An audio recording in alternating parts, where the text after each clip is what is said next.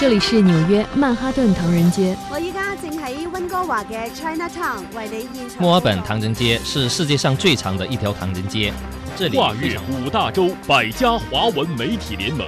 每天一小时，关注华人资讯，聚焦华人热点，品味华人故事，传递华人心声，环球华人。说说咱华人事儿。您好，听众朋友，欢迎您收听环球华人节目，我是主持人张毅。在今天的节目当中，我们将重点关注习近平向《生物多样性公约》第十五次缔约方大会第二阶段高级别会议开幕式致辞。华媒热评：中国以实际行动为全球生物多样性保护做出巨大贡献。节目中，我们还将关注一组中国经济热点。下半时段为您带来华人故事——红河边上的华人艺术团。好，听众朋友，欢迎您持续收听本期《环球华人》节目。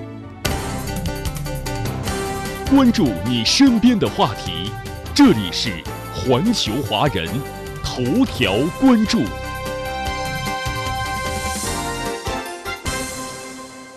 各位听友，十二月十五号晚。中国国家主席习近平以视频方式向在加拿大蒙特利尔举办的《生物多样性公约》第十五次缔约方大会第二阶段高级别会议开幕式致辞。习近平指出，人类是命运共同体，唯有团结合作，才能有效应对全球性挑战。生态兴则文明兴，我们应该携手努力，共同推进人与自然和谐共生。共建地球生命共同体，共建清洁美丽世界。要凝聚生物多样性保护全球共识，共同推动制定二零二零年后全球生物多样性框架，为全球生物多样性保护设定目标、明确路径。要推进生物多样性保护全球进程，将雄心转化为行动。支持发展中国家提升能力，协同应对气候变化、生物多样性丧失等全球性挑战。要通过生物多样性保护推动绿色发展，加快推动发展方式和生活方式绿色转型，以全球发展倡议为引领，给各国人民带来更多实惠。要维护公平合理的生物多样性保护全球秩序，坚定捍卫真正的多边主义。坚定支持以联合国为核心的国际体系和以国际法为基础的国际秩序，形成保护地球家园的强大合力。习近平强调，中国积极推进生态文明建设和生物多样性保护，生态系统多样性、稳定性和可持续性不断增强，走出了一条中国特色的生物多样性保护之路。未来。中国将持续加强生态文明建设，站在人与自然和谐共生的高度谋划发展，响应联合国生态系统恢复十年行动计划，实施一大批生物多样性保护修复重大工程，深化国际交流合作，依托“一带一路”绿色发展国际联盟，发挥好昆明生物多样性基金作用，向发展中国家提供力所能及的支持和帮助。推动全球生物多样性治理迈上新台阶。听众朋友，习近平主席以视频方式向在加拿大蒙特利尔举行的《生物多样性公约》第十五次缔约方大会第二阶段高级别会议开幕式的致辞，得到了海外各界的广泛关注。接受本节目采访的海外华人社团以及华文媒体负责人表示，中国以实际行动为全球生物多样性保护做出了巨大贡献。习近平主席的重要讲话传递信心，鼓舞国际社会深化合作，共同推动全球生物多样性治理迈上新台阶。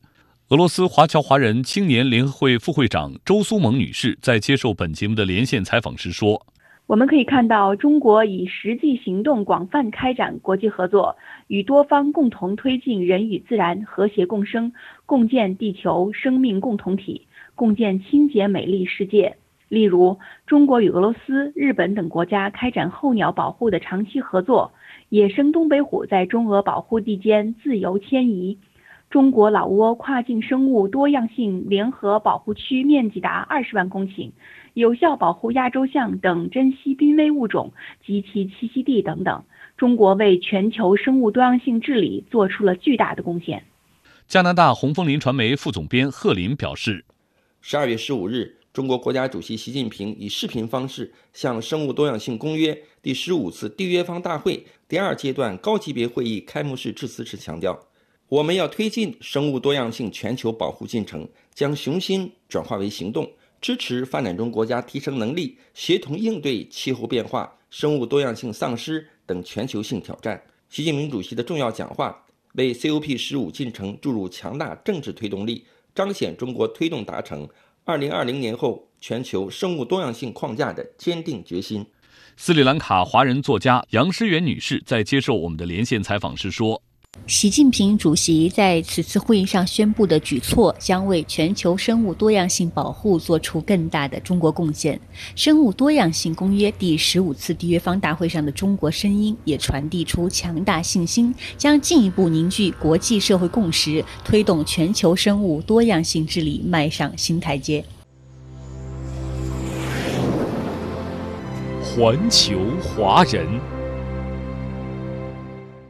欢迎您继续收听《环球华人》节目。接下来，我们关注一组中国经济热点。中国国家统计局十五号发布十一月经济成绩单。十一月份，中国经济运行总体延续了恢复态势，工业生产持续增长，投资规模继续扩大，市场价格总体平稳。我们来听总台记者唐静的报道。首先看工业生产。十一月份工业生产总体稳定，全国规模以上工业增加值同比增长百分之二点二，比十月份回落二点八个百分点。但从累计看，工业平稳增长态势没有改变。一到十一月份，工业增加值同比增长百分之三点八，比一到十月份小幅回落零点二个百分点。特别值得注意的是，新能源、新动能产品高速增长。十一月份，新能源汽车产量同比增长百分之六十点五，新材料产品生产高位加快，高技术产品较快增长。国务院参事室特约研究员姚景元分析，工业生产中高技术制造业增长较快，这说明我国的工业结构在升级优化，新动能在继续成长。比如说工业当中呢，高新技术产业，像这个新能源汽车呀等等，那它这个增长速度就该高得多了，要高于整个工业增长速度一倍以上。所以呢，我们看工业啊，一方面呢，它在疫情严峻影响之下，它还保持了一定的增长。更重要的就是说，它结构呢是在持续的、不断的在优化。再来看投资，十一月份我国固定资产投资保持稳定增长。一到十一月份，全国固定资产投资不含农户同比增长百分之五点三，其中基础设施投资同比增长百分之八点九，增速比一到十月份加快零点二个百分点，连续七个月回升。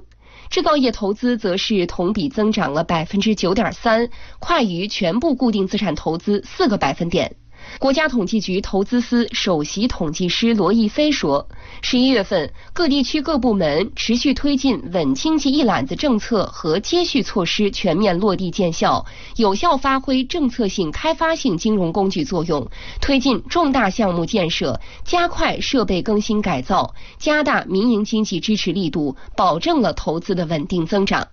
消费方面，受新冠肺炎疫情等因素冲击，十一月份消费市场明显承压，市场销售降幅有所扩大。十一月份社会消费品零售总额同比下降百分之五点九，其中商品零售下降百分之五点六，出行类商品销售下降，对消费市场影响较大。不过，一到十一月份，线上消费较快增长，全国实物商品网上零售额同比增长百分之六点四，增速明显快于线下商品销售。此外，基本生活类商品零售增势较好，部分升级类消费好于整体。姚景元认为，消费作为被疫情直接冲击的行业，目前的数据在预判当中。随着疫情防控政策的调整，叠加元旦和春节的到来，消费数据将有望回升。只要我们呢坚持科学的处理好疫情防控和经济发展，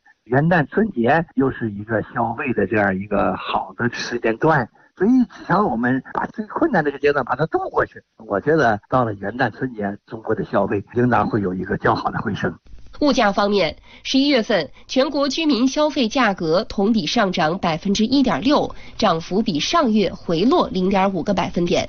复旦大学公共经济研究中心主任石磊分析，十一月份全国居民消费价格涨幅回落，主要是受到鲜菜价格回落的影响。每年第四季度鲜菜价格都会下降，因为这是最适合生菜生长的季节。今年夏季一直延续到第三季度，普遍的情况就是严重高温呢，使得很多鲜菜严重供不应求。倒是第四季度一开始，这个情况就改变了，气候比较适宜，那么大家呢都加大了种植的这规模，尤其是现在种植条件和物流配送条件都有非常好的改进。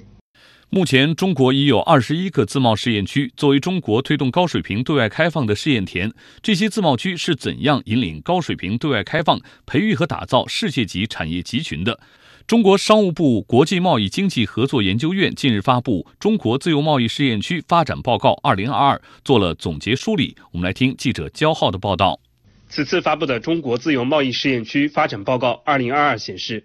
二零二一年我国各自贸试验区持续发挥吸引外资外贸的前沿阵地作用，为稳住外贸外资基本盘发挥了重要作用。商务部国际贸易经济合作研究院副院长崔卫杰介绍。二零二一年各个自贸试验区呢，外资外贸逆势增长，增速呢分别比全国高出了四点一个百分点和八点一个百分点，占全国百分之十八点五的外资和百分之十七点三的进出口。报告指出，二零二一年我国自贸试验区加大开放压力测试，推动外商投资、服务贸易、金融等领域开放创新，进一步完善出入境、海关、外汇、税收等环节管理服务。崔伟杰说，这充分体现了自贸区在推进制度型开放方面的引领作用。二零二一年，呃，各个自贸试验区呢，包括全国，进一步健全了外资准入前国民待遇加负面清单的管理制度，对自贸试验区负面清单进行了第七轮的压减，已经减至二十七条，并带动全国的外资准入负面清单啊，呃，压缩到了三十一条。同时还发布了国家层面的第一张跨境服务贸易负面清单。报告还显示。二零二一年，自贸试验区结合国家经济发展需要、全球产业发展趋势、地方产业基础和特色，积极布局以新一代信息技术、数字经济、新能源、新材料、生物医药、现代服务业等为代表的高端高新产业。例如，湖北自贸区逐步完成光、芯、频、端、网新一代信息技术全产业链布局，建成我国光通信领域最大的技术研发和生产基地。截至二零二一年底，产值已超过五千亿元，国内市场占有率百分之五十以上，国际市场占有率达百分之二十五左右。广西自贸试验区钦州港片区依托青州石化产业园，打造面向东盟的绿色石化及新材料产业集群，重大项目年工业投资突破一百亿元，增长超过百分之五十。浙江自贸试验区宁波片区通过创新跨境电商金融服务方案。培育跨境电商产业集群。二零二一年，浙江自贸试验区跨境电商带动全省实现跨境电商进出口三千三百零二点九亿元，规模约占全国的六分之一。商务部国际贸易经济合作研究院院长顾学明对此表示，培育发展世界级产业集群是提升我国经济竞争力的内在要求，是我国抢占未来经济发展先机的必然选择。当前，自贸试验区。在打造世界级产业集群的支撑作用越来越明显。各自贸试验区依托制度创新优势，持续培育和打造现代物流、生物制药、新材料、光电信息等产业集群，探索打造世界级产业集群的路径经验，为我国加快构建现代化经济体系、抢占未来产业发展的制高点做出了重要的贡献。自贸试验区要找准符合自身定位的产业业态和模式，聚焦更多高质量市场主体，激发市场活力，培育壮大更多新的增长点，提升所在地区开放发展的水平，与带动区域经济高质量发展。中国水利部官网近日发布，截至十一月底，中国全国完成水利建设投资一万零八十五亿元，较去年全年增长百分之三十三。今年全国水利建设完成投资首次突破一万亿元，成为新中国成立以来水利建设完成投资最多的一年。我们来听总台记者蒋勇的报道。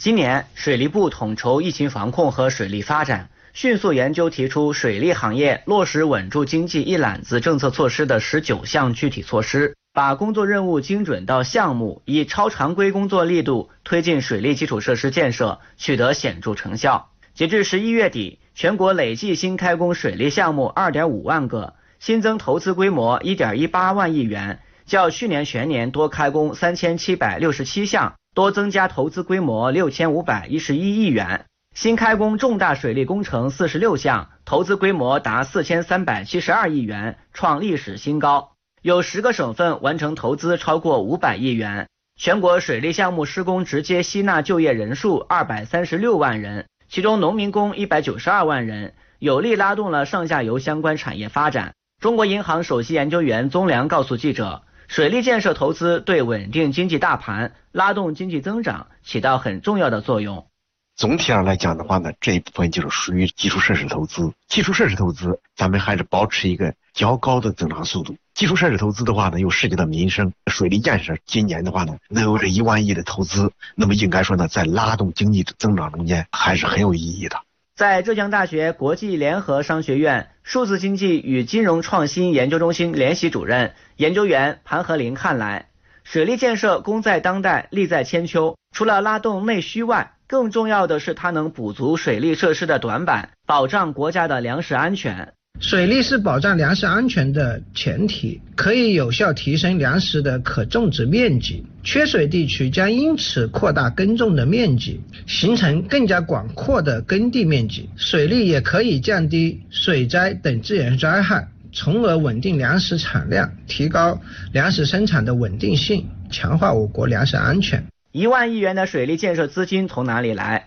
水利部联合金融机构出台水利中长期贷款支持政策，制定推进水利基础设施政府和社会资本合作 （PPP） 模式发展，投资信托基金 REITs 试点指导意见，拓展水利长期资金筹措渠道。截至十一月底，累计落实水利建设投资一万一千四百六十五亿元，较去年全年增长百分之四十三。其中，利用地方政府专项债券。两千零二十四亿元，较去年全年增长百分之五十一点三；金融信贷和社会资本三千一百九十六亿元，较去年全年增长百分之七十七。记者注意到，今年六月，央行水利部还联合召开了金融支持水利基础设施建设工作推进会，要求推动水利项目尽快形成实务工作量，助力稳定宏观经济大盘。国家开发银行此前透露，“十四五”期间发放水利贷款五千亿元以上。今年发放水利贷款一千亿元以上。宗良认为，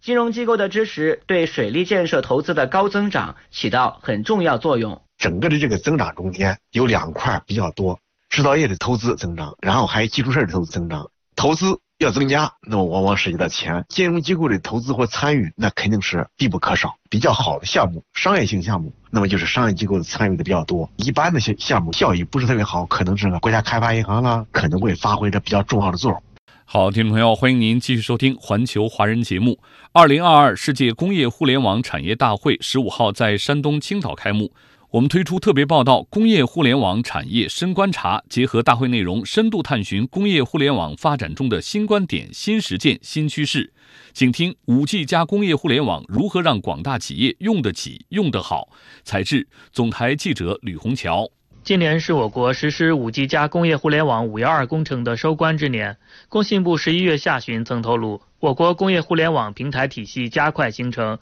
连接设备近八千万台套。五 G 加工业互联网在建项目超过四千个。总的来看，五 G 加工业互联网正进入规模化发展态势。接下来，如何进一步推动工业互联网创新发展？工信部九月初发布《五 G 全连接工厂建设指南》，提出“十四五”时期推动全国一万家企业开展五 G 全连接工厂建设。专家指出，在网络层面，要充分发挥五 G 的聚合作用。中国移动上海产业研究院副总经理陈玉荣说：“应该说，只要具备生产现场条件的行业和领域，像矿山、港口、电力、化工，都可以来积极探索建设五 G 全连接工厂。这是第一个。第二个呢，就是我们要做到面向现场的人机、料法、环测能联、近联，然后去满足从产线级到车间级到整个工厂级的全覆盖。”当然，对于不少企业来说，打造 5G 全连接工厂并不容易。用 5G 网络替代或连接企业现有网络设备时，需要应用大量的附加网络设备，还要改变企业现有的网络规划、组网方式等。中国联通大数据首席科学家范继安说：“对此，5G 网络已经升级迭代。我们企业原有的办公也好、生产也好的设备，可以即插即用。”而且可以保持企业原有的网络架构不变、组网方式不变、IP 地址规划不变，同时呢，也可以减免大量的网络设备，特别是跟三层到二层打通所需要的路由器呀等等，大大的降低了工业产线五 G 改造的难度。五 G 加工业互联网较高的成本，也曾让不少企业望而却步。近年来，随着技术创新不断突破，5G 加工业互联网综合成本进一步降低。但对中小企业来说，成本仍然是影响转型的一大因素。对此，工信部副部长张云明不久前说：“探索多元化业务模式，降低综合应用成本，以工业互联网创新发展工程为引领，推动各方加强低成本、轻量化的 5G 工业级产品研发和产业化。”让广大工业企业用得起、用得好。根据企业体量大小，工信部对工业互联网发展的一贯态度是支持大型企业建平台，中小企业用平台，这有利于大中小企业协同发展、互惠互利。不过，行业不同，企业不同，广大中小企业的需求和痛点也就各不相同。这样的话，工业互联网平台如何适应每一个行业、每个企业的个性化转型需求？专家建议，平台可以开发集成化、定制化的解决方案。以海尔的卡奥斯工业互联网平台为例，海尔卡奥斯董事长陈路成说：“平台可以通过集成化、定制化的解决方案，非常智能的去构建行业的赋能，可以为千行百业提供大规模个性化定制解决方案，包括软件、咨询服务、网络安全、工业控制、智能装备等等。”那么，我们依据场景库、体验库和产品库这样三库合一的体系，形成了一个端边管云厂综合的立体化的解决方案。好，欢迎您继续收听环球华人节目。中国大陆首个使用可持续航空燃料的商业货运航班十五号降落在比利时烈日国际机场。这架由杭州萧山国际机场起飞的货机，使用了民航局认证的可持续航空燃料。可持续航空燃料是指之前已经使用过的油，经过技术处理后变成能让飞机上天的燃料。而这架航班上的可持续航空燃料采用的正是餐饮废油，也就是俗称的地沟油生产制作而成。提到地沟油，很多人第一反应就是有害健康，但是如果用对了地方，地沟油也能发挥它的价值。中国是如何从地沟油中提炼出航空燃油的？这种可持续燃料能降低多少碳排放量？未来如何进一步降低成本？我们来听总台驻浙江记者冯小杰、杨少鹏的报道。首航的这趟航空货运航班上加注的可持续航空燃料由中石化镇海炼厂炼制，而它的生产原料正是餐饮废油，也就是大家俗称的地沟油。地沟油能上天源于今年六月，中石化发布我国首套生物航媒工业装置产出合格的可持续航空燃料。从事该领域多年研究的浙江大学生物系统工程与食品科学学院教授李正龙表示，中国是亚洲第一、世界第四个拥有自主研发可持续航空燃料技术的国家。李正龙，地沟油或者说餐厨废油，大家都认为它是一个废弃的这样一个成分，但是呢，它。就是可以来生产很多液体燃料，从我们的这个餐馆里面来收集这些厨余废油，然后收集起来之后呢，那首先就是说需要对这些杂质，呃进行一些预处理，然后达到我们可以来生产呃可再生航空燃油这样的一些标准，然后呢再利用一些化工的手段，然后能得到和我们航空燃油比较类似的这些化学组分。而事实上，可再生航空燃油的生产并不局限于餐饮废油，很多大自然中常见的动植物都能成为生产可再生航空燃油的原料。浙江大学生物系统工程与食品科学学院教授李振龙：可再生航空燃油呢，因为它的原料其实来源很广的，利用餐余的废油啊，这也只是其中一种原料。我们还可以利用像比如说农林业的一些废弃物，像秸秆啊、木头啊，或者说甚至像藻类啊，这些都是可以的。甚至我们空气里面或者说工业排放的二氧化碳，也是可以作为我们生产可再生航空燃油的一些原料。好，听众朋友，您收听的是环球华人节目，稍后欢迎您继续关注我们的节目。